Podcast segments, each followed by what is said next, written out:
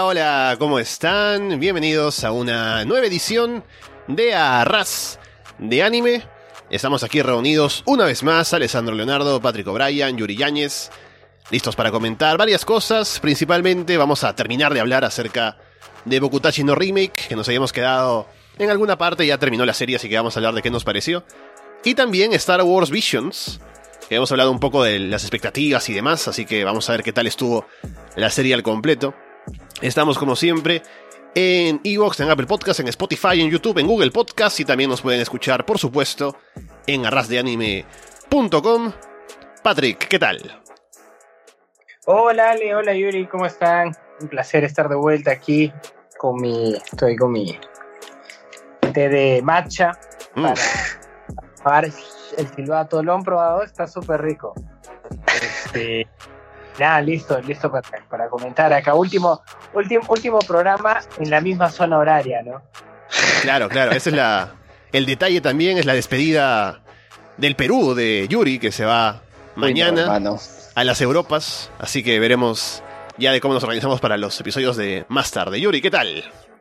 ¿Qué tal, hermano? ¿Qué tal, Ale? ¿Cómo- ¿Qué tal, Patrick? Este. Pucha, vengo realmente como, bueno, una semana realmente cansada, hermano. Este, llego, o sea, literal, hoy día he terminado de ver todo Star Wars Visions, como seis episodios. Este, creo que hay cosas muy interesantes que resaltar, así que este podcast se vuelve internacional a partir de la siguiente edición. Uh. Bien, entonces, bueno, otra vez comentarles que estamos en todas las plataformas, nos pueden dejar mensajes, hablar sobre lo que ustedes quieran, eh, criticar nuestras opiniones, ¿no? Que obviamente hay mucho ahí para criticar de lo que decimos. Así que bienvenido sea. Y bueno, empecemos hablando de Bokutachi no Remake, que me quedé con las ganas de hablarlo porque ha sido un interesante final, por decirlo menos. Nos habíamos quedado un poco en la parte en la que ya había el protagonista vuelto bueno, había llegado al futuro, un futuro diferente al de donde salió originalmente, que tenía una hija, una esposa, un poco como que su vida había ido a mejor, pero las de los demás estaban un poco a lo bajo. Y uno se preguntaba, habíamos llegado solamente ahí, no habíamos visto mucho de su interacción en ese nuevo mundo, y decíamos, bueno, ¿qué va a pasar ahora? ¿Cómo va a reaccionar? ¿Qué decisión va a tomar? ¿Cuál va a ser como el, eh, el punto de drama en esa última parte, en los últimos episodios? Y ha sido un poco extraño, ¿no? Por un momento, como que fue centrado en su vida en este nuevo mundo, pero luego tiene que tomar una decisión moral de si quiere volver a lo otro o no, y aparece Keiko, nuestra favorita, ¿no? Así que varias cosas que pasaron en esa última parte. Este, sí, la, la verdad, a ver, yo que lo primero que quería señalar era el punto de, en el que dejó de ser creíble esta serie, Mm, que habla de el tiempo y todo eso. El punto en que, en que dejó de ser creíble fue cuando el presidente de este sitio para el que trabajaba el prota aceptó el dejar de joder a sus empleados, ¿no? El, el, el- el darle descanso, el ampliar los plazos, ¿no? Todo, todo eso, este. Es más, cuando vi ese, este, me parece que es el penúltimo capítulo que, en el que sucede todo eso. Eh, parece un eh, es claramente un comentario en, en el estado de la industria no de, de los videojuegos actual no que en donde sea en Europa Estados Unidos Asia parece que está esta esta cultura de exprimir a los desarrolladores y, y querer y está el famoso efecto del no sé si han escuchado del crunch que es cuando terminas de quemar completamente a un, a un desarrollador, ¿no? Y es un efecto físico, físico real. Así que sí, esa, esa es la parte que menos, o sea, si el tipo ha viajado al presente al futuro, pero esa parte no me la creí. o, sea, o sea, primero te crees que, que, que- O sea, es más creíble que una persona haya viajado a- al, al- al futuro y, y después haya vuelto al pasado a que un gerente haya cambiado de opinión. ¿verdad? Claro, de una productora de videojuegos, total, totalmente. ah, ese, No, y aparte, yo recuerdo ese episodio que también lo vi y me pareció como que bastante forzado el hecho de que lo convence y después de que lo convence de que, claro, tiene que un poco soltar la, la cuerda, no darles más espacio para hacer las cosas, le dice, ah, recuerda que tú también cuando eras joven fuiste en contra de tu jefe, ¿no? También te rebelaste contra eh, un modo de trabajar en algún momento, ¿no? Y, ah, qué conveniente, justo el jefe que ahora es un explotador, en su momento fue un joven también audaz como el protagonista. Y me pareció que eso fue como que muy, muy forzado, ¿no? Como que demasiado conveniente para la trama. Así que esa parte fue como que la, la que menos me gustó. Y sentía que en ese mm. punto la serie estaba como decayendo un poco en interés porque en lugar de centrarnos en el conflicto principal, que es de pronto cómo él reacciona a su vida por, por, lo que ha cambiado ¿no? en la vida de los demás y decir si se queda en el futuro o en el pasado, nos centramos mucho en esa parte del videojuego y vamos a sacarlo adelante y vamos a arreglar los problemas porque todo el mundo está sufriendo y solo él puede venir y decir, no, las cosas van a cambiar y se hacen así y de pronto funciona, ¿no? Claro, vuelve, creo que vuelve, o sea, sí, sobre todo en ese capítulo volvió a caer en, en lo mismo que nos quejábamos, ¿no? Que había salido esta, este tema sobre el viaje en el tiempo y otra vez volvía a tomar como que un, un asiento trasero para dar paso a Sí, por ahí es un comentario interesante, ¿no? De, sobre el estado de la industria, pero ah, no sé.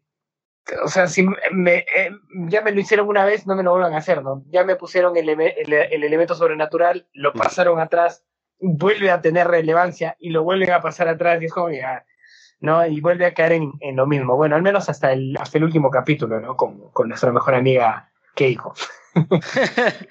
No, yo, te dije, yo, me acuerdo que lo, dije en un podcast anterior que estábamos hablando de, este anime, y yo dije, algo me dice que Keiko sabe algo, hermano. Keiko siempre sabe algo, y efectivamente eh, Keiko sabe algo que nosotros no sabíamos, ¿no? Claro, este, efectivamente sabía algo. Haciendo no buen honor al nombre, como que es muy sospechosa siempre de ese personaje.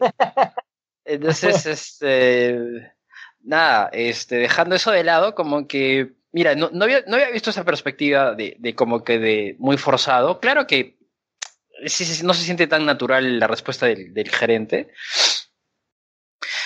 Pero yo creo que, o sea, lo que trata de justificar esas escenas, o al menos casi todo ese capítulo, es eh, cómo impacta en la vida de, de, del protagonista, que ya me olvidé su nombre incluso, eh, cómo impacta en... En gracias. ¿Cómo, cómo, cómo impacta esto en, en Kagasegawa? ¿Puede ser? ¿En la pelirroja? Claro, ahí es algo, algo así, no sé. Algo así, algo así. Kagasegawa, Kagawa, una cosa así. Entonces, claro, una, una cosa era el impacto en, en, la generación de platino, ¿no? En la generación equivocada del bicentenario. Y también en este, la chica esta de pelo rojo, ¿ya? Entonces, creo que quizás todo eso eh, eh, eh, de repente al protagonista terminaba de, colmarlo y decir, pucha, mira, en verdad, me metí, fui un intruso y, y solamente ahora vine y, no solamente le arruiné la carrera a la generación de platino, sino también le arruiné la, la, carrera a la que en mi anterior línea de vida, digámoslo así, fue mi jefa, ¿no? Y me sacó y, y me salvó un tiempo y, y, estuve muy feliz de trabajar con ella, etcétera, etcétera. Entonces, Quizás fue como que la gota que derramó el vaso, por ahí como que traté de justificarlo, si bien claro, entraron en otra vez en ese tema de que, uy, que el videojuego, uy, que no sé, como, como cuando estaba en la universidad. Este, pero al final de cuentas creo que, mmm, no sé, no, no, sentí que cerró bien el anime, no sentí que, que, que, que, hubiera como que no sé, un gran, una gran revelación acerca de por qué pasa esto, este, o, si eventualmente él va a seguir en alguna otra línea del tiempo, o no sé si, qué, qué, decisiones tomará. Creo que es algo muy delicado y, creo que no se aprovechó el recurso del tiempo, para empezar, para nada. eh, y sí, creo que, creo que por ahí va, ¿no? O sea, deja con un sin sabor, la verdad. Yo esperaba bastante, ¿no? Porque creo que cuando lo empezamos a hablar dijimos, uy, esta, esta, esta, este anime va, a llenarnos de, de, lo que, lo de culpa, ¿no? De lo que pudo ser y que no fue y qué, errores. Y, así empezamos ah, viendo este anime, pero creo que al final de cuentas no logró nada de lo que esperaba. Claro, porque con esa premisa uno apunta a eso, ¿no? A esa idea de... Porque siempre con la ficción lo que te engancha es con lo que uno se puede identificar, ¿no? Y Así sea, pues, en algunos casos, como que algo muy eh, sobrenatural o eh, irreal, igual hay algún detalle por ahí que te hace relacionar con el personaje y con las situaciones. Y en este caso, de lo que partimos fue de la idea de que, claro, uno se puede haber arrepentido de lo que hizo en su vida y puede viajar al pasado, tiene la oportunidad de cambiar y qué consecuencias trae eso. Y hay algo de eso en la serie, pero al final creo que el problema que tiene es que no sé a qué público está dirigido. No sé si está dirigido a un público que está esperando ver ese, esa parte de, del drama, de pronto de viajar en el tiempo y cambiar el pasado y las consecuencias. O si está centrado en un público que más tiene interés en ver cosas que tienen que ver con videojuegos, ¿no? Y el desarrollo de, de este tipo de juegos y la industria y cómo funciona y demás.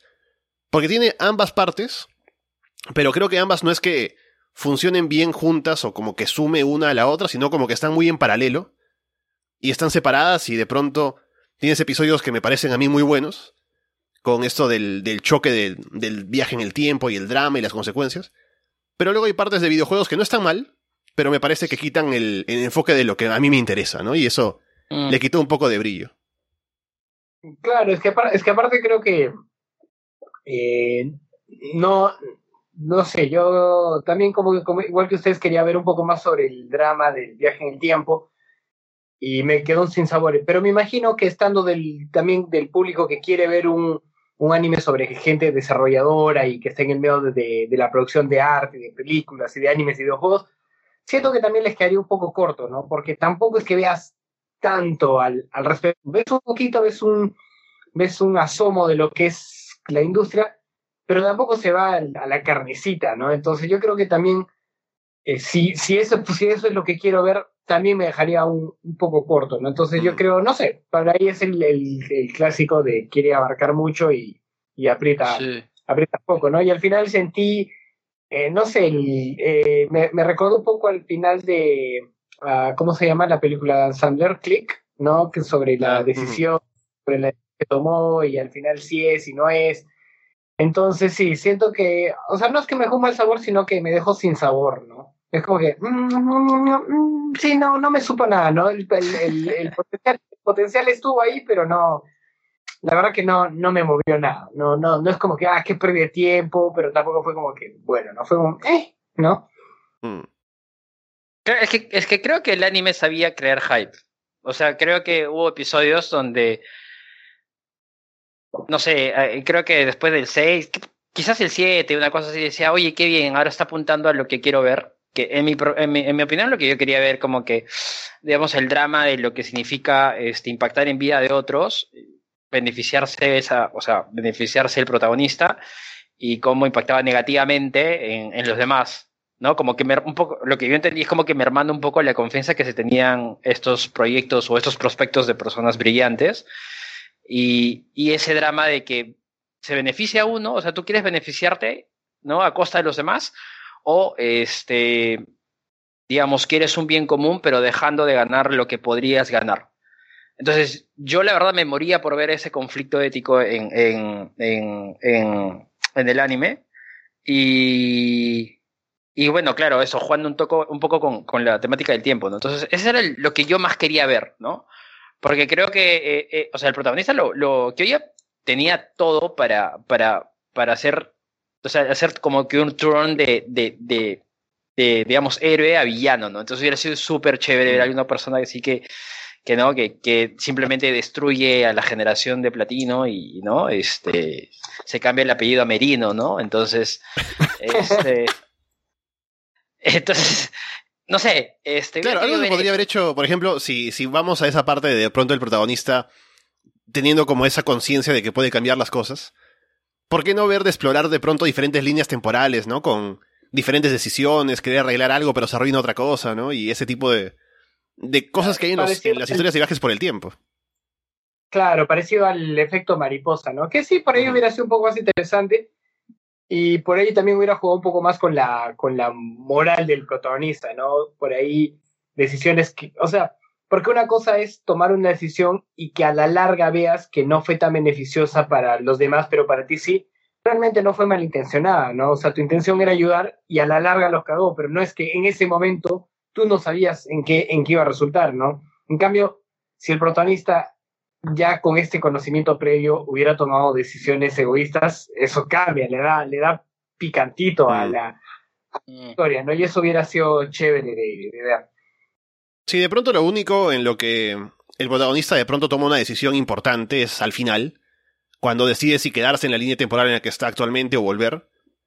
Y lo que uno, lo que pesa en esa línea temporal actual, o en la que está él ahora, eh, y que de pronto es lo que le hace dudar, aunque no duda mucho, al final dice sí, voy a volver, pero un poco de lo que hay de peso es que tiene una hija, ¿no? En, en esta nueva línea temporal, entonces, ¿qué, ¿qué va a pasar? Va a decir, bueno, voy a esforzarme para ver si sales igual, ¿no? Eh, cuando me toque otra vez.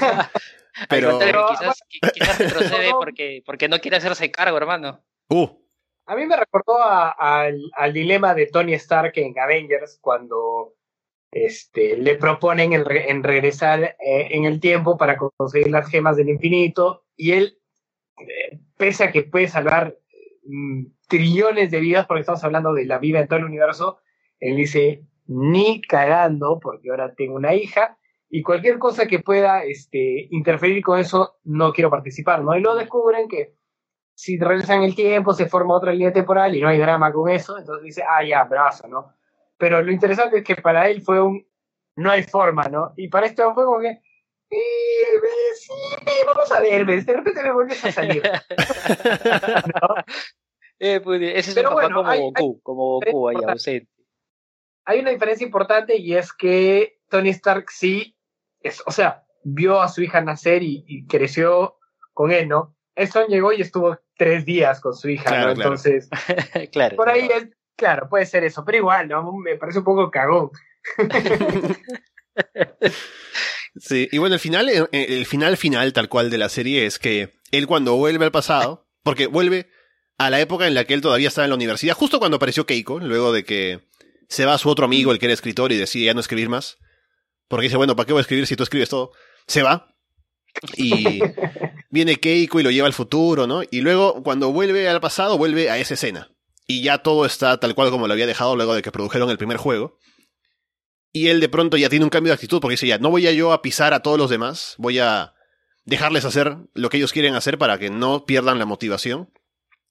Y también parte de su misión ahora, eh, según lo que ve, es voy a traer de vuelta a este mi amigo, ¿no?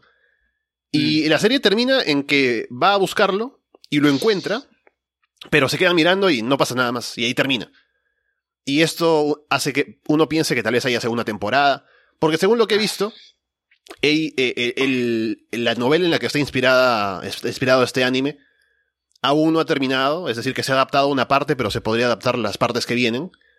Lo que sí sé es que no ha sido un anime muy exitoso en Japón, en cuanto a audiencia y demás. Así que no sé si finalmente habrá segunda temporada o no. Y no sé, no sé si realmente me interesaría ver lo que continúe luego de cómo han manejado la primera temporada acá. Mm, no sé, Mm. creo- ¿qué- qué- qué- ¿cuánto más le puede sacar a, a esta trama? Digo, ¿no? Si realmente no hay eh, decisiones moralmente ambiguas, no hay, no hay dilemas así que uno diga, oh, joder, ¿no? Porque como dices, incluso el dilema de regresar y, y el tema de su hija, porque claro, podrían haber creado un bonding, ¿no? Con la hija, y luego que esa huevada sea un punto de quiebre y dice, puta, ¿qué hago, no? O sea, regreso, voy, pero por, no, o sea, no hay eso, ¿no? Entonces es este huevón que la tiene clara en todas y va arreglándole la vida a la gente y pues a veces, a veces interfiere, pero no sé, no, no sé hasta dónde podrían, podrían llevar una premisa así, ¿no? Sobre todo, y me sorprende que digas que no termina, ¿no? O sea, ¿qué, qué han hecho? Mm. Sí, ¿Qué sí. han hecho? Bastante, ¿no? Mira, mira, yo creo que quizás uno de, una de las cosas que, que hace que de repente, yo al menos yo no empaticé tanto con, con protagonista, es que es muy como que es muy eficiente, ¿no? O sea, es muy, muy, muy, muy este Claro, yo tampoco me identifico bueno. con eso. o sea, porque sí, claro, una basura de persona como yo, no, en la vida. Este, Es, es que es un, un Mary Sue, ¿no? Yo creo que el término es ese, no sé si lo han escuchado. que si profundizas. Me- no, no, no conocen el término Mary Sue. Me suena, Es alguna vez lo he escuchado, pero no. Es cuando un personaje de ficción, eh, digamos, realmente no, no enfrenta retos dentro de la trama porque es perfecto en todo sentido, ¿no? Es súper eficiente en lo que hace, este, es súper carismático, tiene un montón de amigos, eh, es súper guapo, guapa. Entonces es básicamente perfecto y eso hace que no, no sea un personaje entretenido de, de ver, ¿no? Todo sale bien a la primera. un ejemplo recurrente, y no estoy seguro si estoy de acuerdo del todo, pero puede funcionar, es este Rey en Star Wars, ¿no? Que es como que Mm. todo eh, le sale bien a la primera. Puede estar de acuerdo, puede que no, pero básicamente ese es el, ese es el, el arquetipo este y en realidad se lo ve como un, una, eh, algo que tienes que evitar, ¿no? Y este me pareció completamente, salvo, digamos, los primeros capítulos en que se vio que terminó su primera chamba y toda su vida catastróficamente, de ahí en adelante es como que una línea recta para ¿No? arriba, no hay curva, Sí. no hay nada, es como que el weón agarra, le atina a toda la primera y pum, pum, y es más, Claro. el conflicto sale desde que todo le sale bien, ¿no? Entonces, como, ah, demonios, todo me sale muy bien. ¿no? ¿Qué, Soy demasiado perfecto, ¿qué dilema, puedo hacer? qué terrible, qué asco, claro. soy demasiado bueno. No, y- porque es cierto, ¿no? O sea, en un momento, recuerdo cuando estábamos hablando de los primeros episodios cuando él está en la universidad y ha vuelto, y de pronto es un tipo de casi 30 años, pero ahora está en la universidad con gente de 18. Y claro, uno puede creer que allí, como tiene tanta experiencia de haber trabajado en la industria y demás, puede ser que ahí se justifique que, claro, él tiene de pronto la forma de hacer las cosas que es un poco diferente, es más maduro, puede dirigir a los demás, ¿no? Puede ser líder. Y eso es un poco creíble. Pero luego cuando vuelve al futuro, un futuro que va además más allá del futuro en el que estaba originalmente, y después en la empresa igual, es como que el tipo que, que está a la cabeza de todo, ya es un poco más exagerado, ¿no? Así que sí, es cierto. Eh, En verdad es bien insulso, ¿no? Porque, o sea, a ver, tú te despiertas, tienes una hija de, ponte, cinco años, tienes una esposa y, y, el brother- y tienes una chamba. Hermano, yo, yo para mi anterior chamba me acondicioné, en, en dos meses está, me, me costó un montón, brother. Y a este, a este, a- a- al personaje no le, no le demoró creo que ni, ni dos semanas y, y, y a la tercera semana presenta el superproyecto que va a salvar a la- toda la compañía de juego. O sea, no jodas, pues. Creo que, o sea, creo que, digamos, o sea, como dice Patrick, ¿no? O sea, ni siquiera es como que haya una curva de aprendizaje eh, a través de la universidad en la cual el personaje se dé cuenta de cosas que estaba haciendo antes que ahora sí las hace o que cosas que aprenda. Entonces, creo que es muy como que muy perfecto, tiene la solución de todo. Es un MacGyver, de, de, de- del entretenimiento. Entonces, como que que- no, no, no hay un, no hay, no hay, no empatizo, o sea, yo en lo personal no empatizo, o sea, no veo como que, oh, ¿qué pasa con Kyoji? no puedes estar con alguien que es perfecto. Y como digo yo, como dije en el podcast que hablábamos al principio de, de, de Bo- Bokutachi no Remake, eh, dije, ah, ok, por ahí la, el conflicto ahora va a venir de que el weón primero estaba como que sobrecalificado para ser un estudiante, pero él está como que underqualified, ¿no? Para, para hacer lo que tiene que hacer. Y dije, ah, ok, de ahí va a venir el conflicto, ¿no? De que es, este mundo es, está más avanzado de lo que él puede dar y va a estar jodido, ¿no? Pero no, no, el weón, puta, se desempeña en la concha en la madre, avanza, pie, le arregla la vida a todo y es como que, ah, pero no ha aprendido nada, o sea, ¿en qué momento aprendió a ser tan bueno, no? Y no, en ningún momento te, te lo muestran. Entonces sí, deja, deja de ser, es el señor perfecto, ¿no? Y en algún momento incluso en la escena en que va a, a donde la pelirroja en el aeropuerto y le dice, eres todo Ajá. perfecto, y sí, es todo perfecto, pero el hecho de que lo digan no, no hace que sea más, más entrañable o me, o me pueda relacionar con, con él, no, no, la verdad que Claro. no. Y aparte de esa escena es cuando Kagasegawa se le declara, ¿no? En público, y dice, ah, sí, yo te amo, siempre te amé. Y dice, bueno, vea. y la gente lo mira, ¿no? Y dice, bueno, tranquilos que estoy, estoy casado, ¿no? Y- Claro, ese caballito y, se le- y todas las flacas lo quieren. Y, y- es más, por un momento dije, bueno, de repente es un harem, ¿no? El, el- este, esta- género. Pero no, simplemente es que al, al escritor, al guionista se le ocurrió, oye, ¿qué pasa si a este igual le sale todo bien y le gusta a todas las chicas? y, y, y sin embargo sufre como un perdedor de mierda. No sé, lo di, lo di un poquito. Eso, ¿no? Cre- Creo que, o sea, en algún punto de, de- de los primeros episodios, bueno, ¿verdad? Hubo un episodio donde, este, bueno, perdón, ya no me acuerdo de los, de los nombres, pero este, se ve- el protagonista se besa con la chica de pelo azul y la rubia, este, los ve como que con un poco de decepción, ¿no? Como de que ella también quería y de ahí la pelirroja también resulta que sentía algo por él.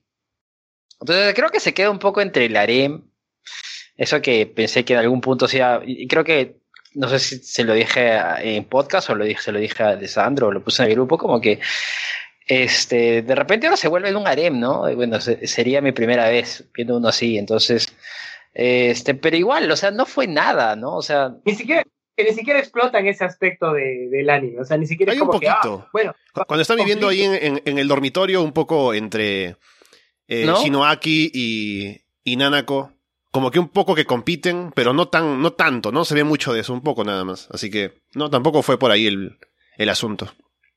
Sí, sí, o sea, por eso digo, o sea, como que quiso, como que parecía que iba a ir por ese lado, pero tampoco lo exploraron, ¿no?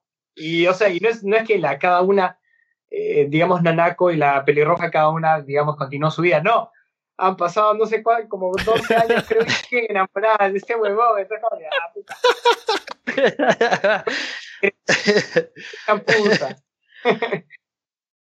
Ahí está Así que entonces. sí, pero no, no, digamos, no, no terminé de conectar con, con este anime, con el protagonista.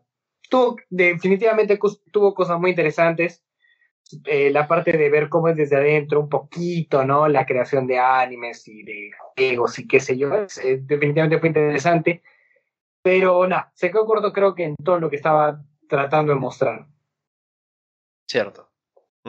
Entonces, con eso, puntaje para Bokutachi no Remake. Mm, Ya, yo le pongo un 5. Mm. Sí, yo también creo que le pongo así 5. Y, y no creo que vea la, la. Si es que hay temporada 2, creo que no la vería, la Sí, verdad. yo tampoco. Claro, eso es algo, algo que también a mí me hace pensar porque cuando me pongo a pensar en puntajes digo ya, ¿qué cosa es rescatable, no? Y hay momentos muy rescatables en esta serie, que incluso en un momento al inicio decía, bueno, esto apunta para un 8 o algo, ¿no? Pero luego como se va bajando tanto el promedio con lo que va pasando, y además como me deja esa sensación al final de que digo, si hay segunda temporada no la como que no me va a interesar verla, digo sí, es un es un 6 para mí. No no no, no llega a 7. Así que bueno, ahí está. No muy recomendable, tiene momentos interesantes, pero se quedó a medias. Y la gente, y la gente ¿qué, qué puntaje le puso. Ahora lo busco. Primero, bueno, también decirles que si algo puedo rescatar de la serie es que al menos me da la, la- la excusa de recomendar novelas visuales, como las que producen ahí en, en, ese, en, en esa serie. Voy a buscar Bokutachi no Remake para Creo decirles que, en cuanto creo que care- ca- careció mucho de tener muchas oportunidades o tener muchas puertas abiertas y no achuntar en ninguna, ¿no? Claro, esa, ese es algo así, ¿no? Ahora, digamos, el, el motivo por el que yo le pongo 5, al, al menos, eh, le- el- o sea, le pongo 5 a algo que ha logrado entretenerme, ¿no? Ha matado esos 20 minutos que era el capítulo sin que haya estado viendo el reloj, ¿no? Diciendo, ah, que, que, que he sentido que está cumpliendo un deber, ¿no? Para, Claro. con el podcast, ¿no? Pero en este caso fue como que sí, vi, estuvo entretenido, pero nada más, o sea, el, el, lo mínimo cumplió. Entonces, por eso para mí eso es un 5. Cuando ya siento que es, o en algún, si en algún momento llego a sentir que es como, un, como una tarea que estoy haciendo, ya vendrá el 4, el 3, ¿no? Pero creo que hasta ahora no hemos, no hemos tenido una experiencia este, en el podcast de ese tipo, ¿no?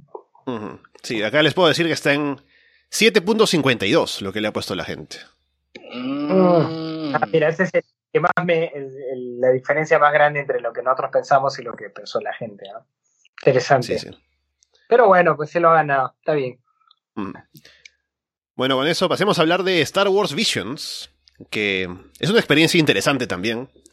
En este Ujú. caso son nueve episodios, cada uno independiente y producido por diferentes estudios de animación.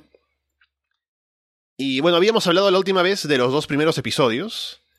Mm. Eh, bueno, vamos a ir episodio por episodio porque creo que cada uno tiene como esto mismo de que no son una cosa en conjunto. Podemos hablar tal vez del conjunto al final, pero podemos ir revisando uno por uno. Habíamos hablado del primero del duelo y el segundo de la rapsodia de Tatooine. No sé si quieren añadir algo más de lo que hablamos esa vez o pasamos al tercero. No, vamos el tercero. Ok, el tercero es Los Gemelos. Y por cierto, voy a ir diciendo qué estudio anima cada una. La primera del duelo fue animado por Kamikaze Douga. El segundo, La Rapsodia de Tatooine, animado por Estudio Colorido. El tercero, Los Gemelos, es hecho por Estudio Trigger, que es uno de los estudios de pronto más sonados de los que trabajaron en esta serie. Conocido por cosas como Little Witch Academia, tal vez. o eh, Fuliculi, ¿no? Y, y otras cosas. Kill la Kill. Y así que estuvo bastante bien animado esto. Y trataba sobre dos hermanos, ¿no? Uno varón y, otro, y otra mujer, que de pronto habían sido criados eh, para el lado oscuro y que terminan peleándose por una piedra que es de poder y demás. Así que mucha acción, mucho de espectacularidad, ¿no? De una pelea entre básicamente un Sith y un Jedi, se puede decir tal vez. Así que tuvo bastante de, de acción en este caso. Eh, sí, bueno, lo primero que me llamó la atención fue el estilo. Y es más, de hecho, cuando vi el tráiler de Star Wars Visions, eh, ese, ese fue el corto que más llamó mi atención por el estilo.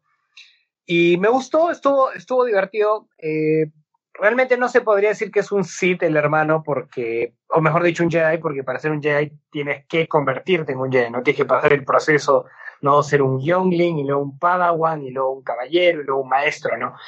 Pero sí, o sea, ese, digamos, se reduce a lo más básico que es Star Wars, que es el bien y el mal, ¿no? El lado oscuro con el lado luminoso. Y me gustó también lo, los conceptos que metían, ¿no? Por ejemplo, la piedra por la que están peleando es, la, es un cristal Kyber, si no me equivoco, y son los cristales que le dan, eh, digamos, que canalizan la fuerza para, para, para los sables láser, ¿no? Y en este caso, no era solamente un sable láser, sino era todo un traje que puta, estaba eh, energizado por el cristal Kyber y, y, le, y le salen tentáculos. Y no, me parece, es, es, el concepto estuvo chévere. Al final, digamos, la, la, trama es que pasa que en 15 minutos por ahí no puedes desarrollar una gran trama, pero.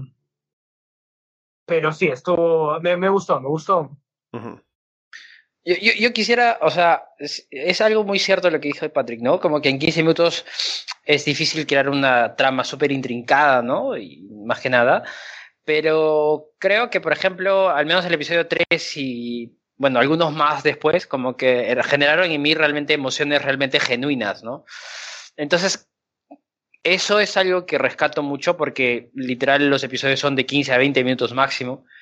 Y en la 3 eh, yo pienso que es lo más, digamos, lo más esencial de Star Wars, ¿no? Alguna vez cuando empezamos a hablar de lo que podría ser el anime, este, creo que acordamos en que queríamos ver lo que realmente, que, que, el anime nos dé lo que, lo que hemos visto nosotros de Star Wars, y creo que el tercero es el más ajustado a lo que es Star Wars en película, ¿no? Este, salvo algunas cositas más raras, este, como que, por ejemplo, este, hay episodio, la, la, parte final cuando ya los dos hermanos se han destruido mutuamente, eh, para empezar, ellos dos están peleando en el espacio sin nada que los cura, como oxígeno, pero sin embargo viene un droide, un droide, con una burbujita, como que si necesitara oxígeno, ¿no? Y salva pues a la, a la, a la hermana, ¿no? A la hermana, digamos, Sid en este caso. Que fue gracioso, o sea, no voy a ser tan jodido ni quisquilloso por, por, por darle puntos de menos, pero, pero fue anecdótico, ¿no? Esa observación. Y este, hubo un momento en donde dije, verdad, ahora estoy viendo anime y no estoy viendo, digamos, un real, un, real, un live action. Eh, fue cuando vi a los dos destructores como que estaban unidos por una, un cañón enorme rojo y dije, bueno, esto debería ser el motor, ¿no? Porque hay dos destructores unidos, pero de, te explican rapidísimo que no, es un cañón que canaliza la fuerza de los dos hermanos y con esto destruye el planeta. Y dije, antes era súper difícil hacer esferas de la muerte y ahora se unen dos destructores y te ponen un cañón ahí y, y crean dos hits y, y lanza un rayo láser, ¿no?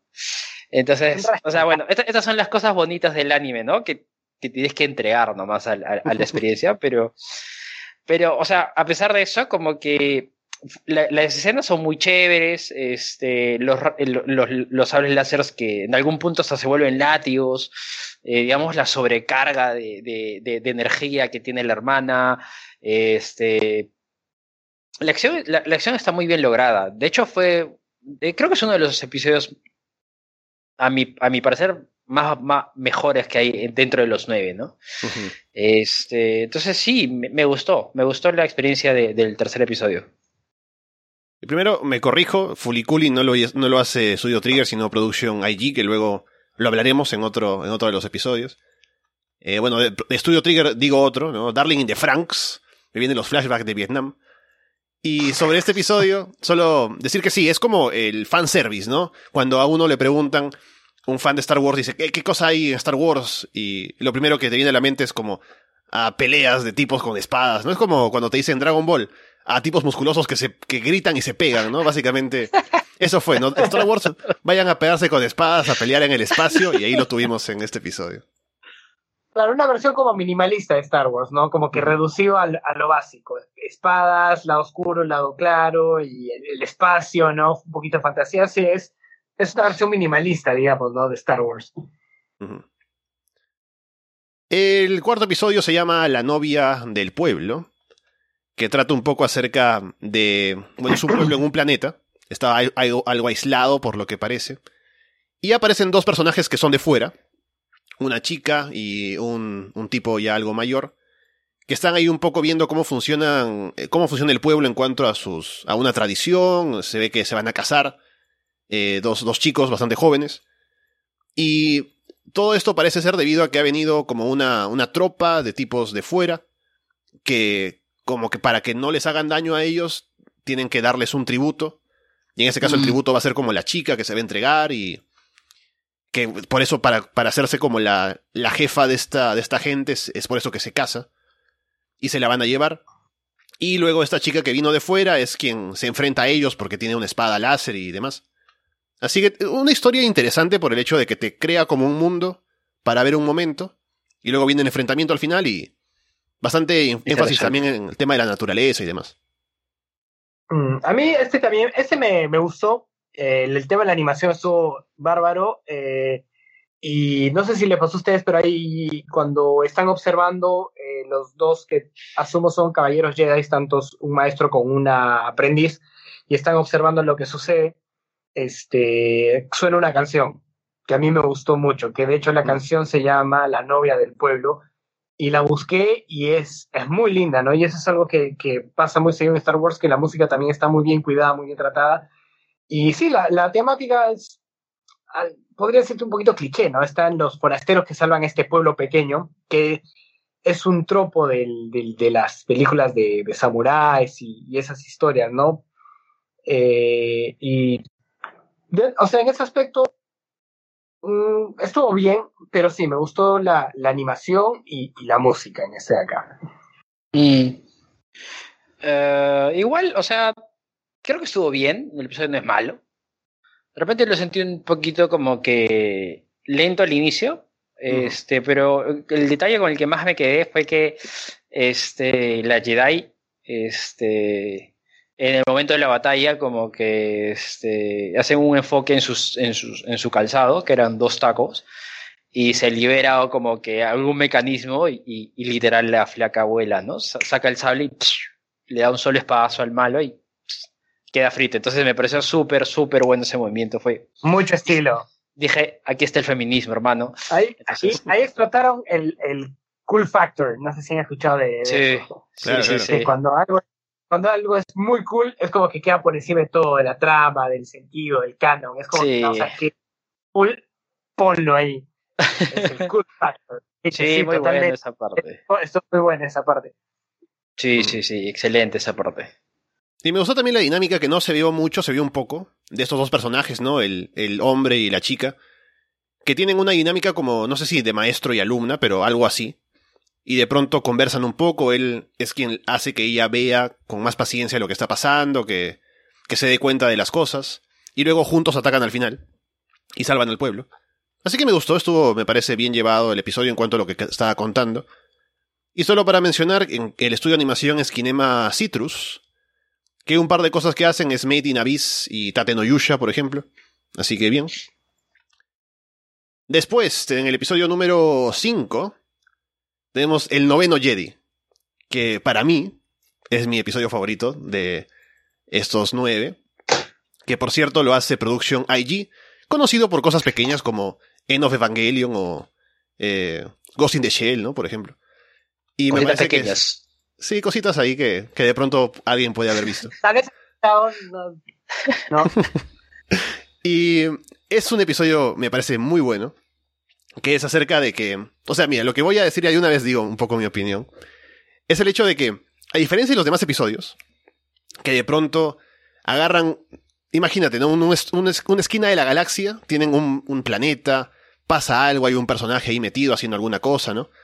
En este episodio, en el quinto, lo que, lo que más me- llamó la atención es que lo que hacen es agarrar y decirte, esto que vamos a ver en este episodio es lo más importante que hay en la galaxia en este momento, porque ya desaparecieron los Jedi, pero hay alguien que está juntando estas piedras y quiere hacer los sables y quiere juntar a Jedi para poder nuevamente crear un, un consejo y enfrentarse al imperio.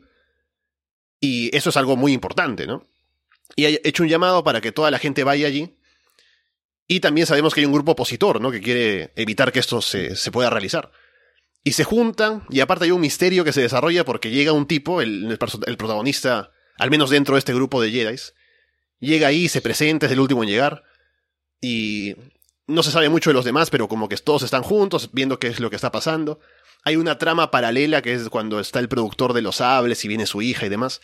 Así que me parece que todo como que Mm. se arma muy bien para Cuadra decirte, bien. bueno, esto es lo, en lo que tienes que enfocarte porque es lo más importante que pasa en la galaxia, ¿no?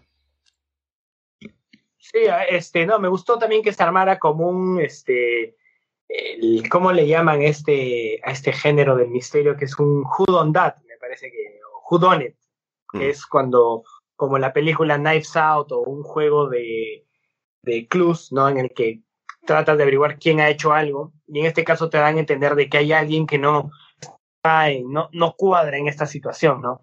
Y me gustó que plantaran la idea de que eh, lo- los cristales Kyber, eh, la- los sables láser eh, reciben su color del cristal Kyber, ¿no? Y hay algunos que son más comunes, otros más raros, ¿no? Pero en este caso he encontrado, han encontrado unos cristales Kyber muy raros que adoptan el color del alma del Jedi, ¿no? O de Mm. quien, lo- quien lo esté blandiendo, ¿no? Y la, y la chiquita cuando lo, cuando lo abre es medio transparente, ¿no? Y claro, era, era una pistola Chekhov, iba, en algún momento iba a, a- a salir el, el, el porqué de eso, ¿no? Y está la gran revelación cuando todos estos jóvenes prenden las espadas láser que les Mm. habían dado y Sí. todas rojas. Me gustó, eso fue, fue, un, fue una buena forma de, de revelar el misterio y de, y de jugar con, con ese tema de, de los colores. Y sí, por ahí eh, no fue el que más me gustó, pero está ahí en el... Ah, podría ser top 3, podría, podría. Estoy, está Mm. entre ese y otro, pero más adelante lo, lo comentaré. Mira, a mí, a mí, a mí me dio. e- Ese episodio es muy bueno justamente porque nunca esperé que fueran Seeds los que estaban ahí. Y, y- o sea, porque todos decían, todos llegan con la idea de que, claro, hay un tipo que está juntando Jedi y vamos a, a- a como que a eliminar a- al Imperio, ¿no?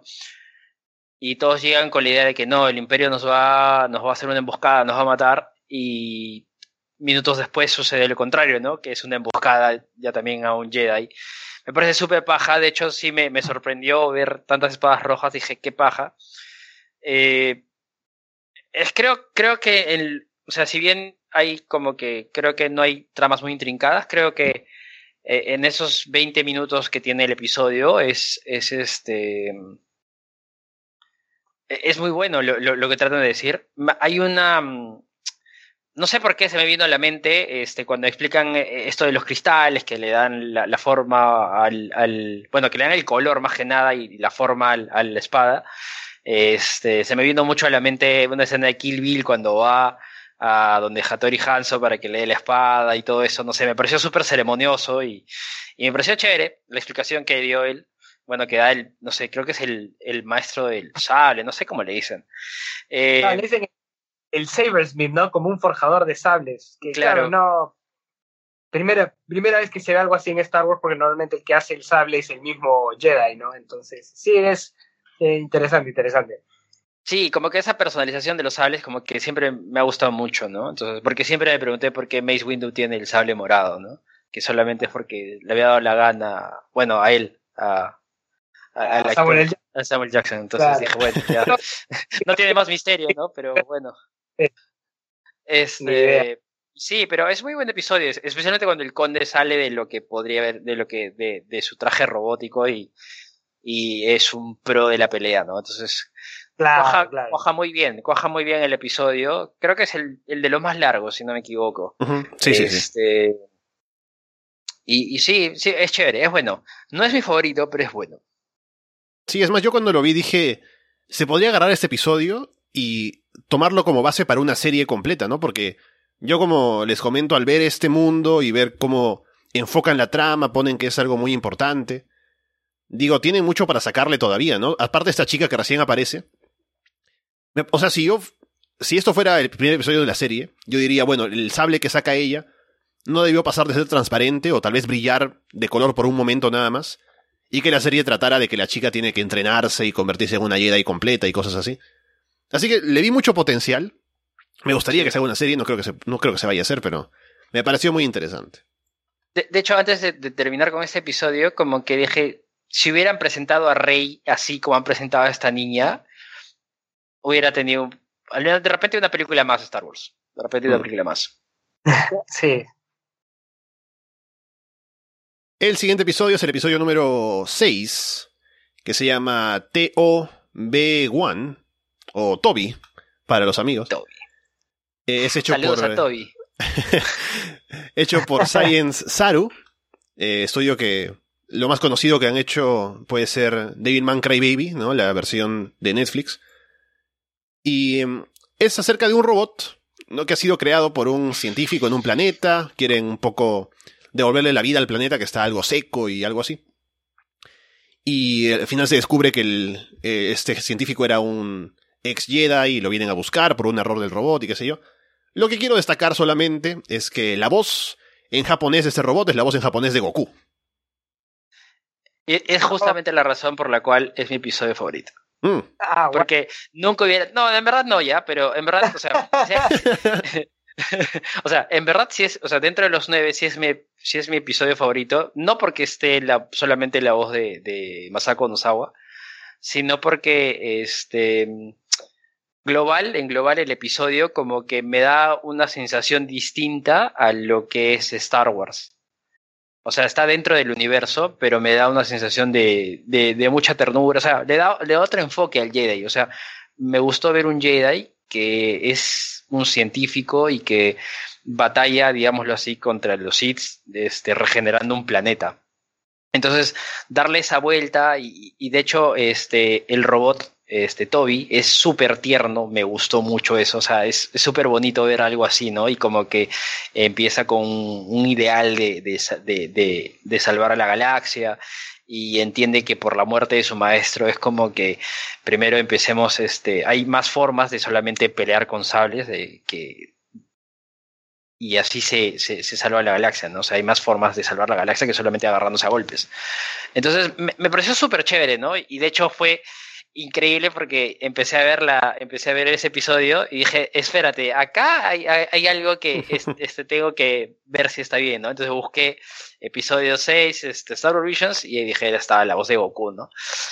Y claro, era chévere ver siempre a Goku, o sea, sí, lo he visto pelear, qué genial verlo con espadas, ¿no? Y gritar, y dije, ahorita se transforma en Super Saiyajin, dije el robot.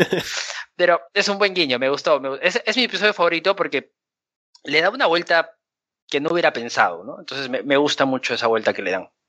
Mm, sí, a mí sí, definitivamente me gustó. Lo primero que me recordó bastante, o sea, ah, la típica historia de creador, creación, ¿no? Estilo Pinocho, o cómo se llama esta. Me recordó mucho a Astro Boy, también por la, por la mm. animación. Se sintió muy, muy surreal, muy, muy de, muy de, muy onírica, ¿no? Eh, por ese lado me gustó bastante. La trama estuvo estuvo chévere, me, me, me gustó, no me pareció la, la, más interesante de todas, pero sí, o sea, lo que, lo que destaco es eso, ¿no? Que eso mismo que tú dices que sí son elementos de Star Wars, pero con, con otro, con otro sabor, con otra, con otra intención, tal vez. Este, y sí, sí, sí, me, me, me gustó. No es, de, no es de mis favoritos, no es mi top 3, pero sí me gustó. Sí, también diría que no es de mis favoritos, tal vez, pero me gustó, estuvo bien hecho, bien animado. Aparte me gusta el personaje principal, que es como ese punto de apoyo para conocer el mundo y que es todo inocente y entusiasta y que sí comete un error porque entra una nave y es lo que causa que vengan a atacar a su, a su creador. Pero luego él tiene, él toma como el, esta misión que tenía su creador y la asume y se pone a trabajar en eso. Y luego se convierte en un Jedi también, que era su sueño, y pelea contra este tipo que viene. Así que me gustó, tanto en la acción y también en, en el personaje principal. Creo que estuvo bastante entretenido de ver. Episodio 7, El Anciano, es también hecho por Studio Trigger. Y em, es un episodio interesante porque creo que es casi el único, diría, sí, el único en el que vemos esta dinámica que también está en las películas de Star Wars, de un maestro y un padawan, ¿no? Que van juntos a un planeta para averiguar qué está pasando. Se ve también esto de que el padawan toma una decisión que no es la correcta, que es inmadura, y viene el maestro a tener que salvarlo, básicamente. Hay una buena pelea con el, el anciano al final. Y vemos esto, ¿no? De, la imagen del Jedi en varias dimensiones, ¿no? El hecho de su relación con las personas del planeta, el hecho de tener a un tipo maduro y un tipo que aún está en desarrollo, si se quiere. Así que varias cosas que sacarle a, esta, a este episodio de aquí. Sí, yo diría que este, este es mi favorito. Eh, por la acción, me pareció fenomenal. Eh, eh, sí, no, estuvo excelente la acción. Y sobre todo me gustó el final, por la enseñanza, se podría decir, del... claro, es, esa dinámica, ¿no? Es maestro-aprendiz y el, el, maestro dándole las, las, lecciones en tiempo real, digamos, ¿no? O sea, conforme van pasando cosas, se le va diciendo, no, mira esto, mira lo otro.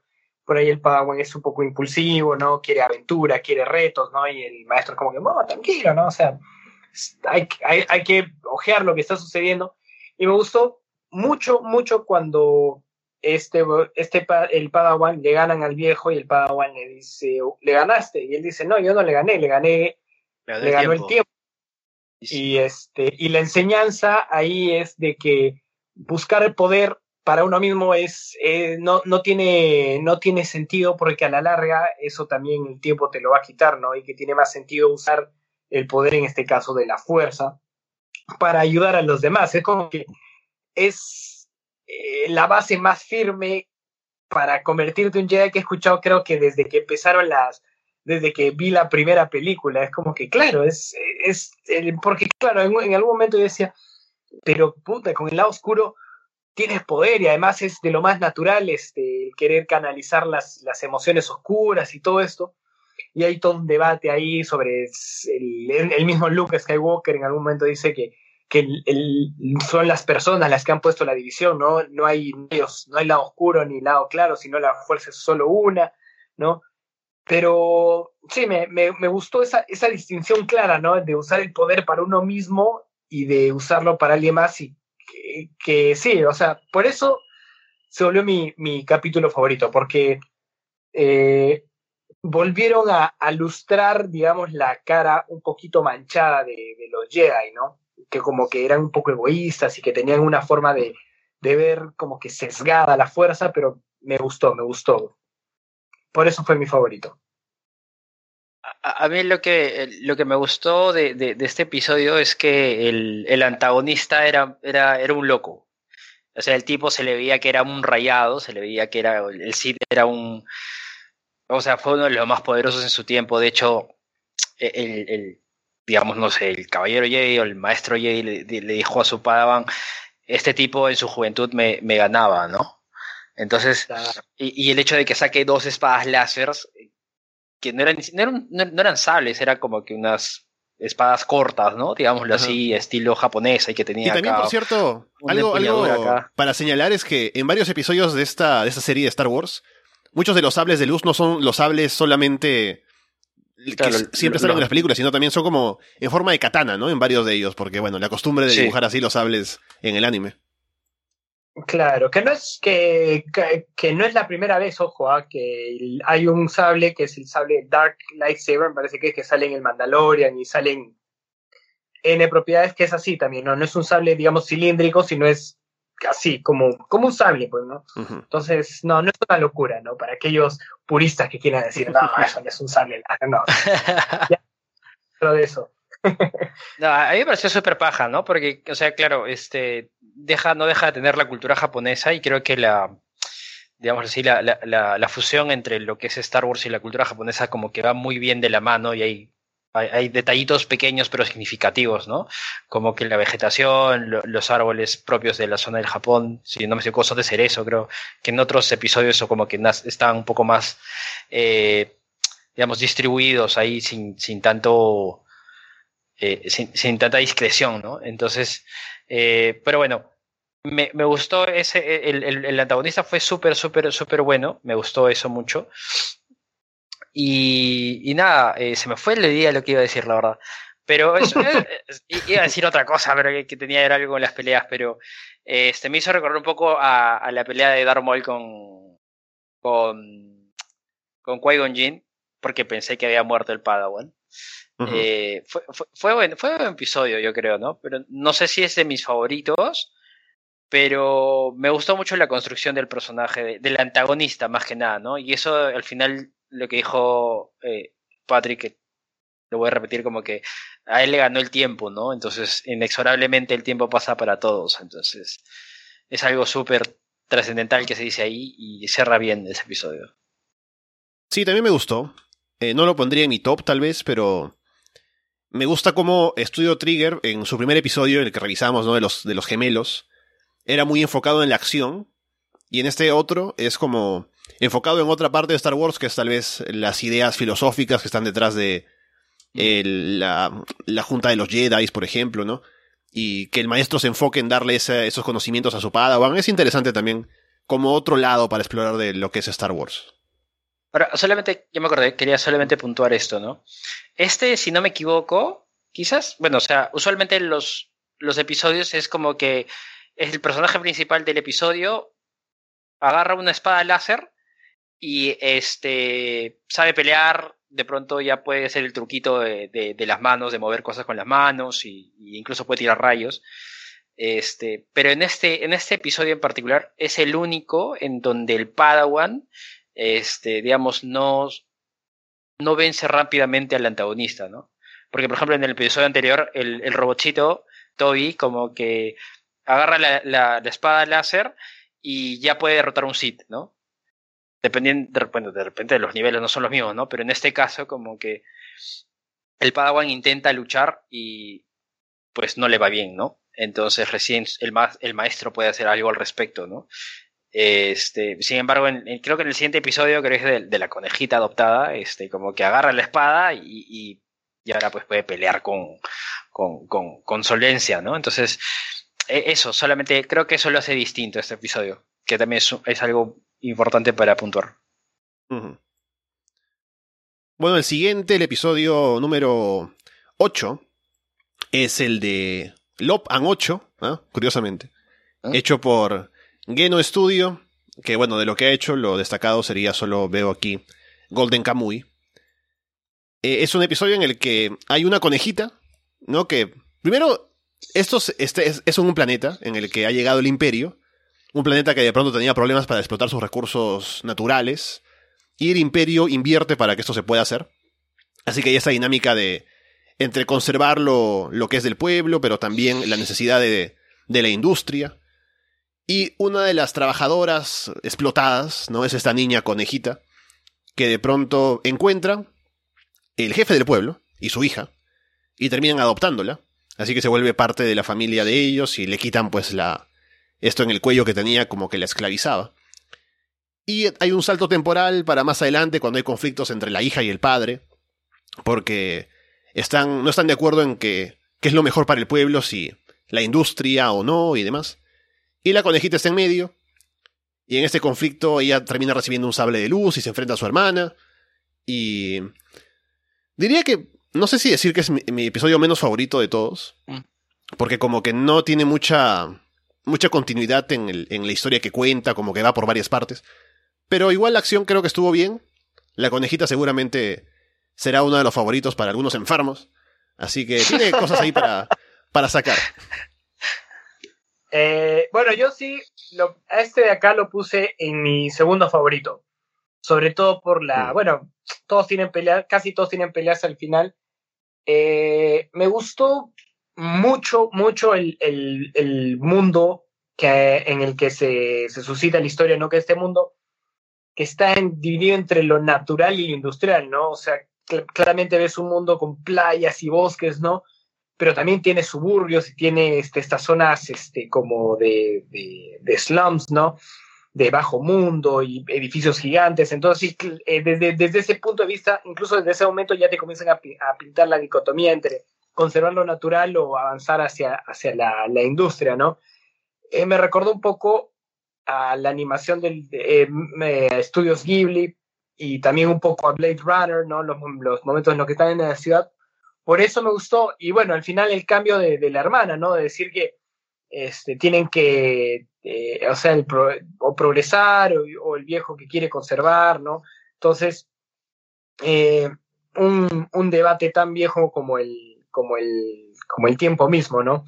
Esto era curiosamente acá la progre es la que quiere ser como el imperio, ¿no? Normalmente no, no El mundo real es el Pero, este, eh, sí, pues, o sea, me, me, parece que me pareció que funcionó bien y la pelea al final, como es así, un poquito, como que no, no se ve cómo es que la conejita esta sabe pelear, pero bueno, sabe pelear y me gustó mucho, me gustó mucho esa pelea, me gustó el diseño de los personajes. Sí, por eso yo lo puse en, en, mi, en mi segundo favorito. Mm. Yo, yo diría que no hay, no, hay, no hay nada más absurdo que salvar a tu hermana que metiéndole dos sablazos en, en el pecho. Agarrándole a sablazos, ¿no? eso, eso, eso, no, porque la, la, sí, la, la, misión de la conejita cuando, bueno, o sea, claro, o sea, el, la hermana biológica traiciona al padre biológico y la adoptada es la que tiene que eh, salvar el vínculo familiar, ¿no? Incluso creo que el episodio termina con esa frase de que algún día seremos familia, ¿no? Con el tiempo seremos familia, una cosa así. Entonces, por eso como que es un poco raro, ¿no? Que quieras salvar a tu familia, ¿no? Metiéndole dos tajos de espada a, a tu hermana, ¿no? Este... Yeah. Pero creo que... Creo que ese episodio pudo haber sido un episodio de una hora, media hora quizás, porque el conflicto de las hermanas, ¿no? De, de, de, bueno, en verdad la hermana biológica de traicionar a su padre para unirse al imperio, siendo su padre, digámoslo así, un revolucionario, ¿no? Para sacar de este planeta a los, a los Sith, como que me parece muy, muy interesante. Es, es como que hay, hay, mucho para agarrarse ahí, ¿no? Entonces. Es muy orgánico, sí, es, es un conflicto sí.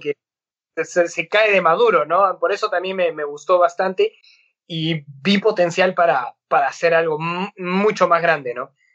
Sí, uh -huh. de hecho que sí. Este es, es un buen episodio porque tienen esta como que tienen ese propósito o esa misión de, de, de, abarcar un tema muy, o sea, es un dilema bastante fuerte. Creo que es uno de los más fuertes, claro. los dilemas más fuertes que, que se han propuesto. Creo que como espectador uno, uno se pone a ver eso y dice, bueno, realmente no sé quién tiene la razón, ¿no? Porque hay argumentos a favor y en contra de, uh -huh. en cada una de las partes y el conflicto pues es algo que se puede entender, que luego llega más, ¿no? Por la pelea ya directa entre los miembros de la familia. Así que me parece que estuvo bien. El... Es cierto que tal vez con un poco más de tiempo podría haberse armado, me parece, de mejor manera. Pero sí estuvo ahí el conflicto. Eh, aparte, termina como en un. A, a diferencia de otros episodios de, de esta serie, en un punto bastante abierto, ¿no? Porque se ve que hubo una pelea, pero no hubo una conclusión. Se ve como que aún están con esta misión, o tendrían la misión la conejita de decir, vamos a unir a la familia eventualmente. Pero se queda ahí, ¿no? Como insinuando que habría algo más. Que al final, no sé si tienen planes de hacer algo más con esta, esta historia, pero se queda ahí como insinuando que hay más por ver en, en esa dinámica de lo que pasa con ellos. Después tenemos el último episodio, el episodio 9, llamado Akakiri, que es un episodio interesante porque yo lo estaba viendo y decía, lo siento muy con cosas de Disney, ¿no? Y no lo digo en mal sentido, sino lo digo solamente porque me llamó la atención, y no lo digo en mal sentido porque me parece uno también de mis favoritos.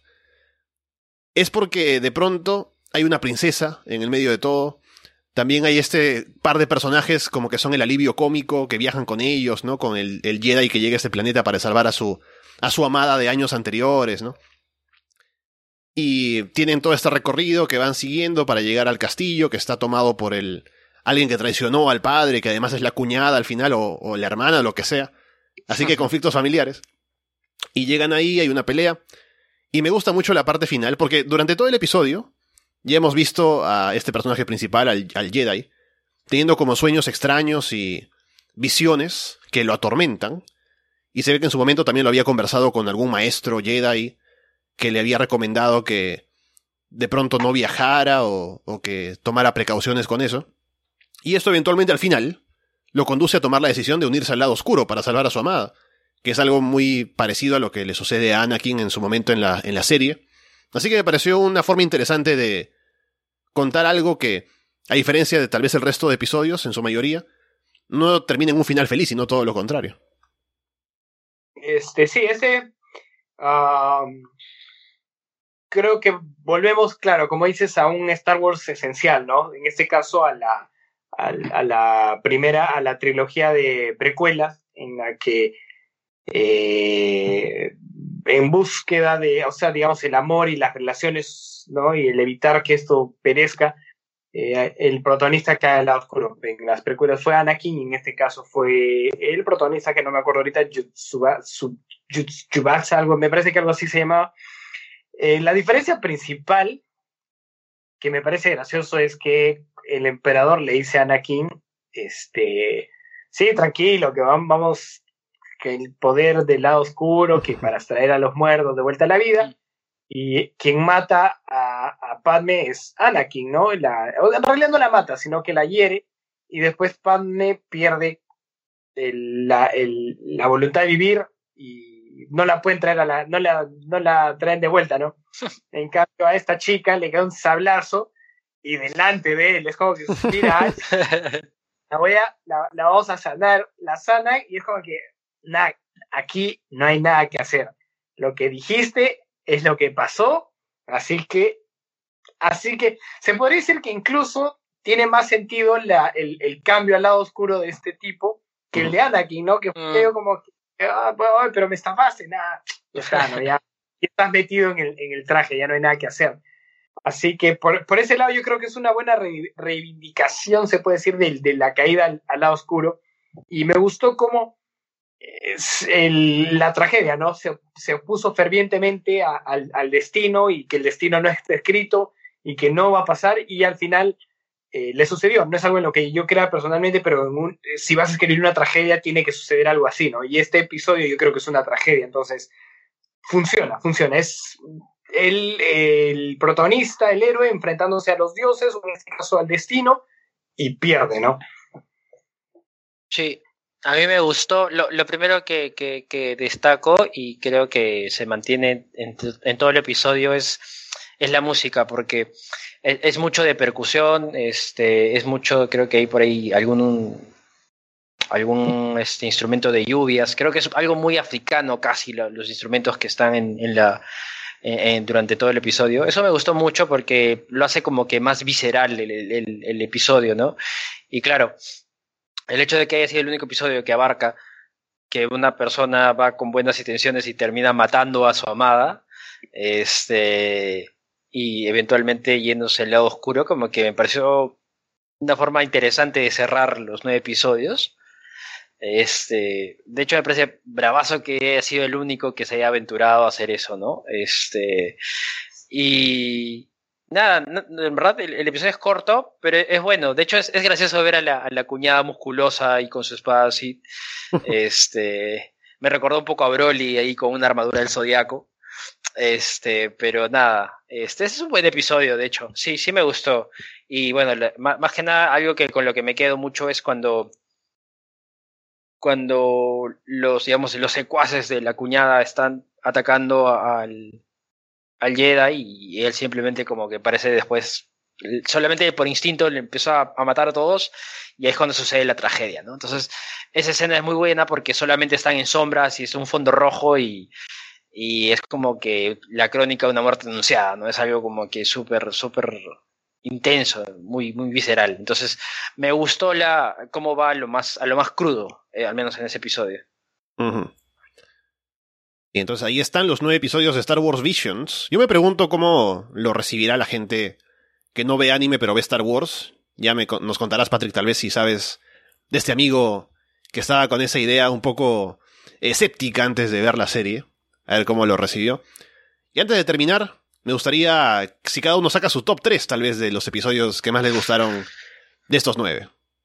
Mm, ya, mi top 3 es así. El anciano primero, seguido por el primero, sobre, ah, no recuerdo cómo se llama el, primer episodio, sobre el forastero que llega a este pueblo y resulta también ser un, Sith, ¿no? Ese es el segundo. Y el tercero está entre, ¿cómo se llama? Entre el, el de la coneja y el que a ti te gustó, ¿no? De los, del, del forjador de sable. Claro, claro. Estoy ahí, entre, entre, esos, entre esos dos. No me termina de decir, por ahí con una, con una ojeada más a ambos podría decidirme. Pero ahí está, ese podría ser mi top. Mi top es este, la de Toby, primero es la de Toby.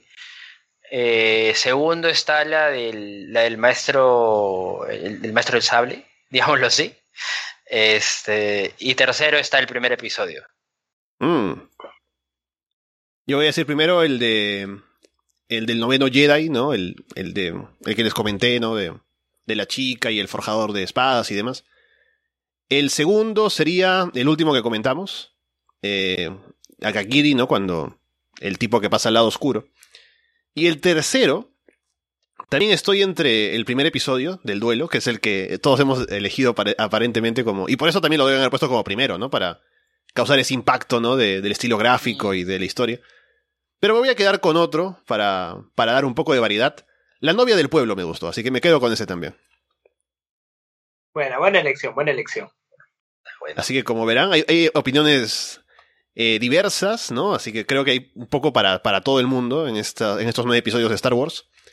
Así que bien, vamos cerrando por ahora el programa. Nos hemos alargado un poco más de lo habitual, pero había bastante que comentar. Ya estaremos de vuelta la próxima con Yuri en otro lugar hablando con nosotros. Ya veremos qué comentamos para la próxima vez. Tenemos Platinum End que ha empezado, aún no lo he visto, pero vamos a ver qué tal. Así que bueno, Patrick, estaremos de vuelta para la próxima. Veremos si la próxima semana o en dos. Muchas gracias, Ale. Gracias, Yuri. Que te vaya excelente en Barcelona. Espero que podamos coordinar ahí con la diferencia horaria. Yo creo que sí. Este, y nada, un placer, un placer como siempre hablar de animes. Así, así nos separen unas cuantas miles de millas, ¿no? bueno, Yuri, que te vaya bien entonces, que vaya todo excelente en el viaje. Gracias hermano, gracias Patrick, gracias Ale. De hecho es este agradecerles en ese momento a ustedes dos. Este, y de hecho vamos a seguir hablando de anime. Y si me escuchan con un dejo español, por favor, no me critiquen porque se me pega muy rápido en los dejos, porque aprendo muy rápido auditivamente. Entonces, si por ahí se me sale algo cuando esté allá, por favor, dejen en los comentarios lo que quieran. Igual no lo voy a hacer caso. Pero, pero ya, ahí va, ahí va. Oh, tío, que me voy a descojonar. Recuerden que estamos en arrasdeanime.com, en en Apple Podcast, en Spotify, en YouTube, en Google Podcast. Escúchenos por donde ustedes quieran y déjenos algún comentario por ahí. Nos vemos la próxima de parte de Yuri Yáñez, Patrick O'Brien y Alessandro Leonardo.